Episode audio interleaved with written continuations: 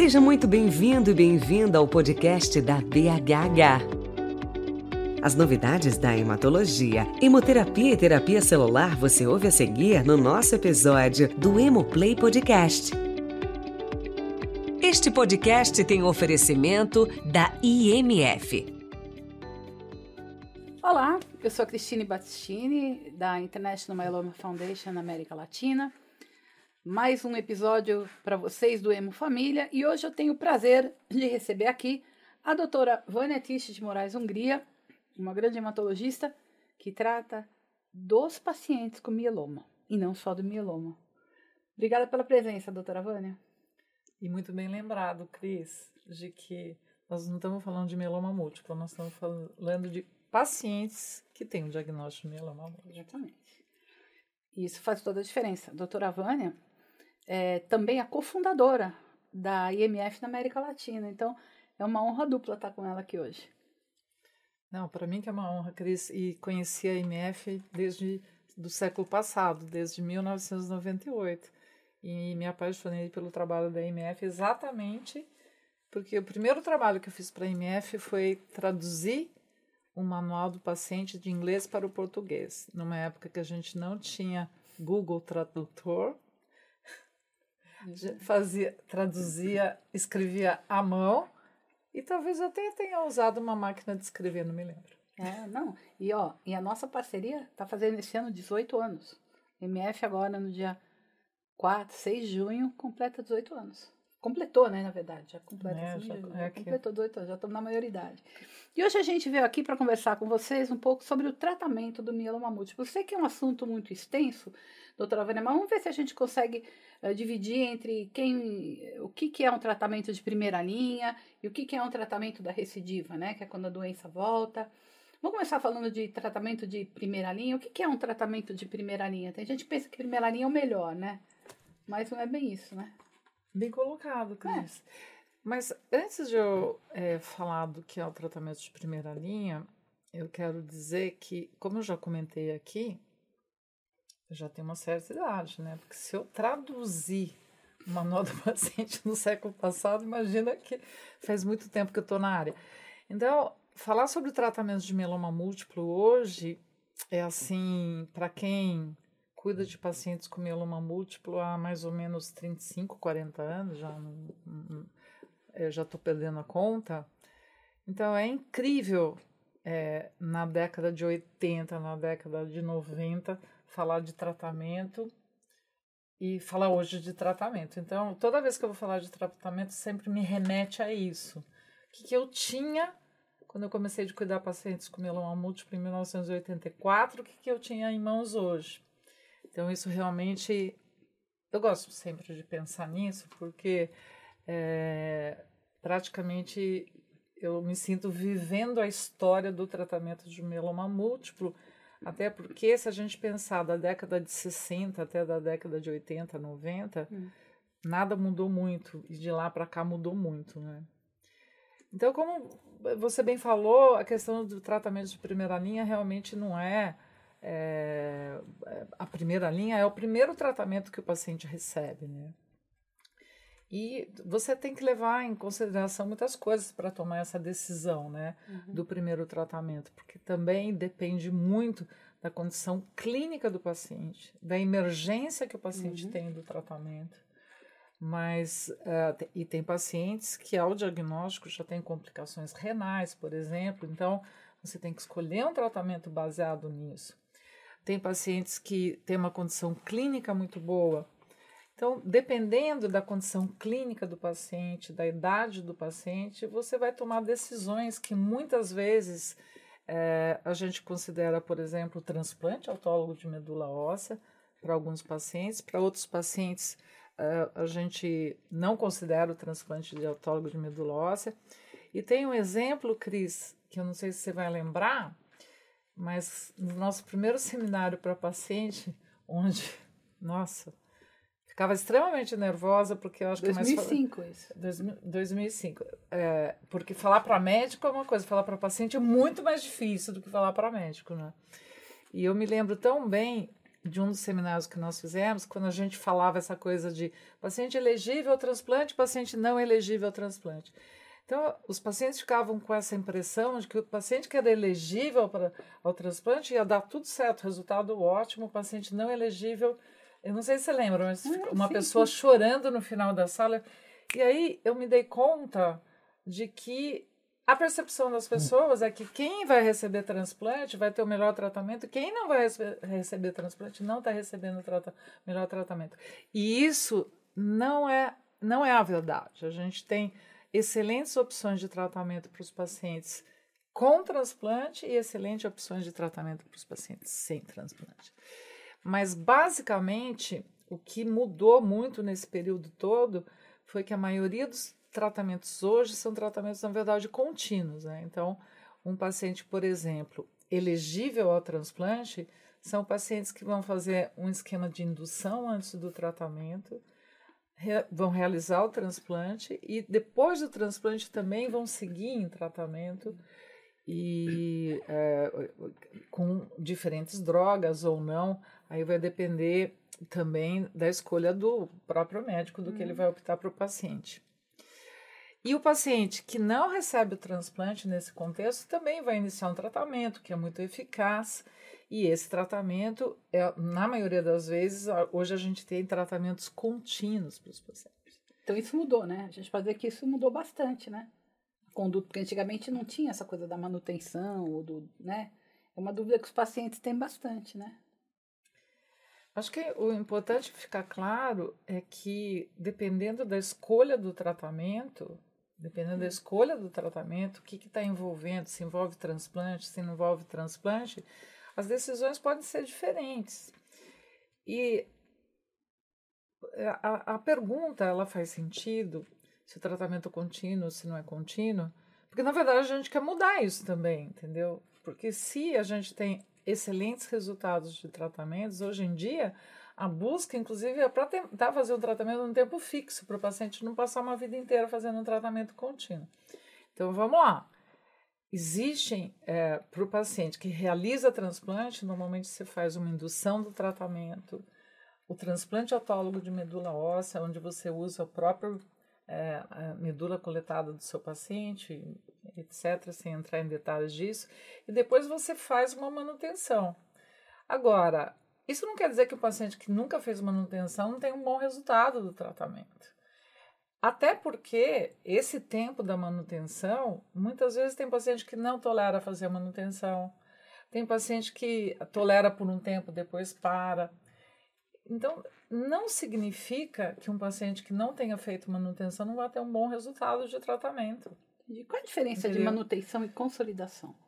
E só, só para terminar um pouco o raciocínio de que o tratamento contínuo, mesmo para o paciente que não faz transplante, o paciente, hoje em dia, com um resultado excelente dos tratamentos, o tratamento dura muito tempo, às vezes o paciente não tolera muito tempo do tratamento.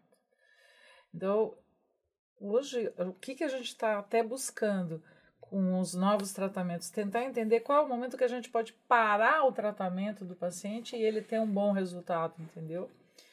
Então, se eu, se eu for é, lembrando de como a gente tratou lá atrás os pacientes com mieloma, nem tinha vantagem fazer manutenção, porque você nem tinha as drogas que você tem hoje para utilizar na manutenção. Hum.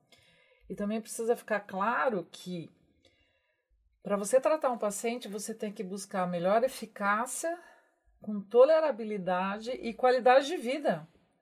Então, não compensa você trazer um tratamento para o paciente que tem uma toxicidade muito alta, que você pode prejudicar o paciente pela toxicidade do tratamento uhum. e às vezes até dificultar um futuro tratamento para o paciente. Uhum. E a respeito da pergunta que você falou de consolidação, você tem um momento que você faz um tratamento para diminuir o máximo de doença. Vou desenhar.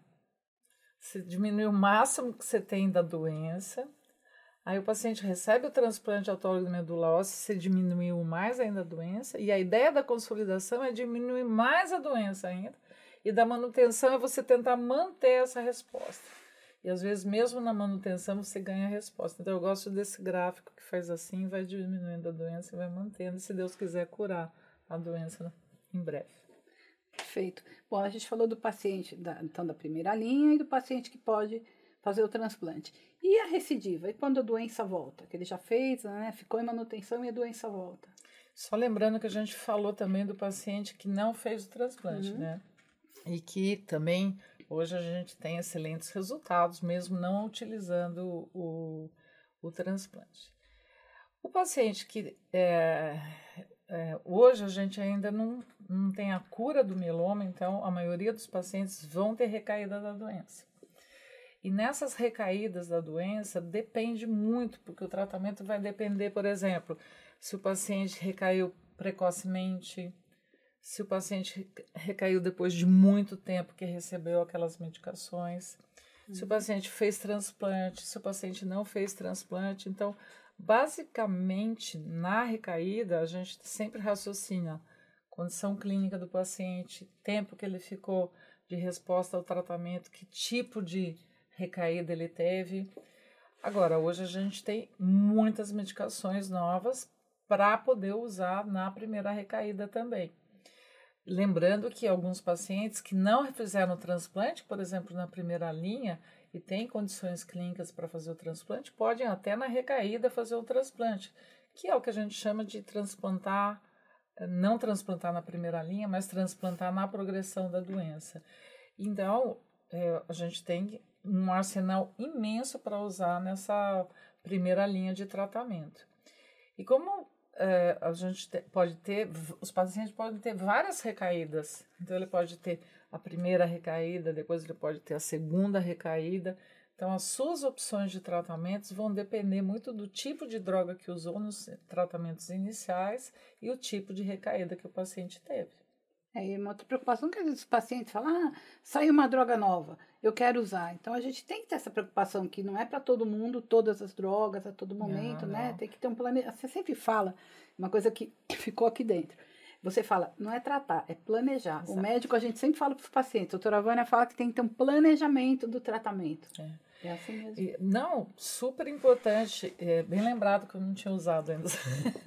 Tem duas coisas que aprendi, eu falo: aprendi. túnel do tratamento e planejamento. Não, é super importante o planejamento. Agora, dentro desse planejamento, é tentar sempre usar o melhor tratamento inicialmente. Agora, você tem que saber que o, o paciente muito provavelmente vai precisar de outros tratamentos mais à frente. Uhum. Isso não significa que você vai deixar de usar um medicamento muito bom no primeiro tratamento. Uhum. Não, não é isso. A gente sabe que a gente tem que usar os melhores tratamentos, mas você não pode. Um exemplo muito claro é alguns tratamentos trazem tanta toxicidade para o paciente que podem dificultar um tratamento futuro. Então você precisa tomar muito cuidado com isso. Planejar é fundamental. É, você sempre fala, não, tem que ter um planejamento, não é só dar o primeiro, depois muda para o segundo, muda para o é. terceiro, né? E a qualidade de vida, eu acho que hoje o tratamento do, do mieloma múltiplo mudou também em questão de qualidade de vida, né? Sim, não tenho a menor dúvida, porque é, tem muitos pacientes que mesmo desde o tratamento inicial uhum. é, trabalham normalmente. É, às vezes, em alguns momentos, por exemplo, durante o transplante, não é possível mesmo trabalhar, mas por muito pouco tempo os pacientes se ausentam. E com esse mundo hoje virtual, híbrido, etc., é, um paciente tem muitos pacientes que mesmo durante o tratamento conseguem ter uma atividade de trabalho, tudo. Não são todos, claro, porque o meloma é uma doença muito heterogênea, né? É, é importante sempre os pacientes estarem muito alerta a isso, porque é muito comum os pacientes ficarem comparando o, o tratamento. Compara aqui, compara ali e tal.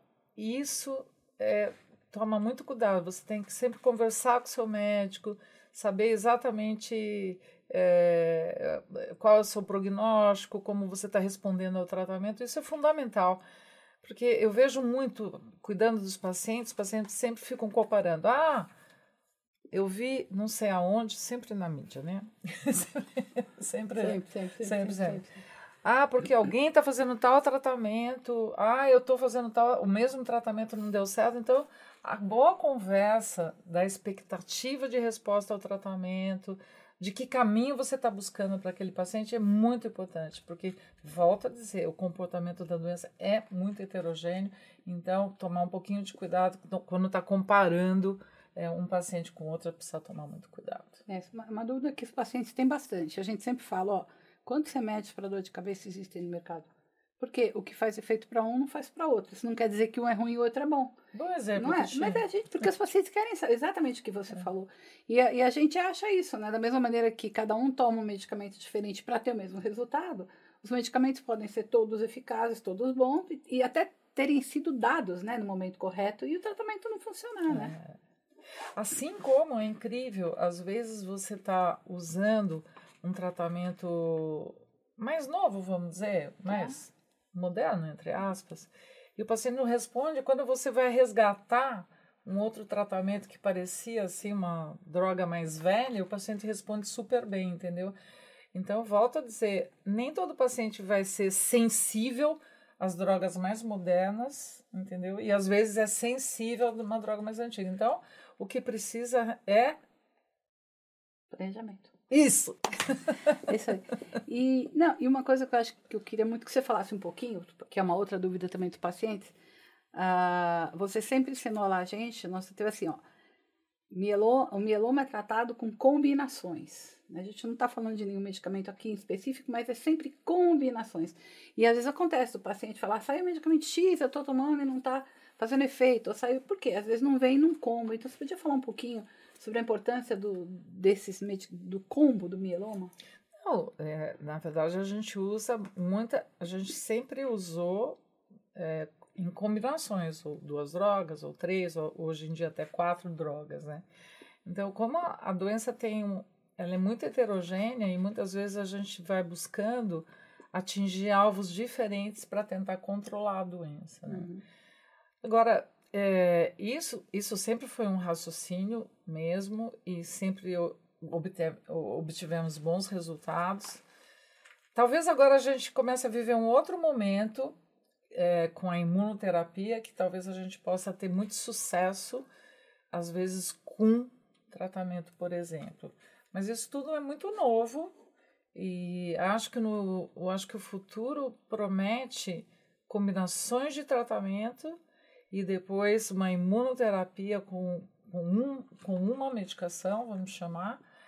E a busca mesmo é tentar tra fazer tratamento para os pacientes por um tempo que seja fixo, com uma boa resposta, porque assim você consegue ter uma boa qualidade de vida também.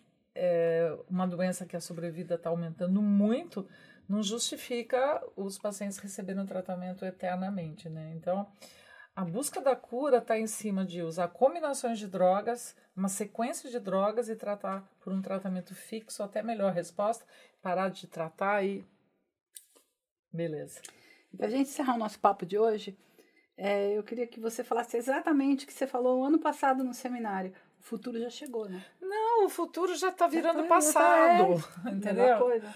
Então, porque é, é, muitas vezes a gente, às vezes até numas, nos podcasts de congresso, a gente fala, não, porque, nossa, é, virão novas drogas e virão, e virão, virão, virão, elas já estão aí, entendeu? Então, realmente, o, o futuro é agora. Tem algumas coisas que, que a gente falou que era o futuro há dois meses atrás, que já estamos hoje discutindo. Então, realmente, o futuro agora. E muito promissor. Obrigada, doutora Vânia. Obrigada a você que está com a gente. E acompanhe a gente que mês que vem tem mais. É um prazer ter você ainda mais perto da BHH. Com acesso a muita informação sobre as especialidades e diversos temas pertinentes na voz de quem entende. Este podcast teve o oferecimento da IMF.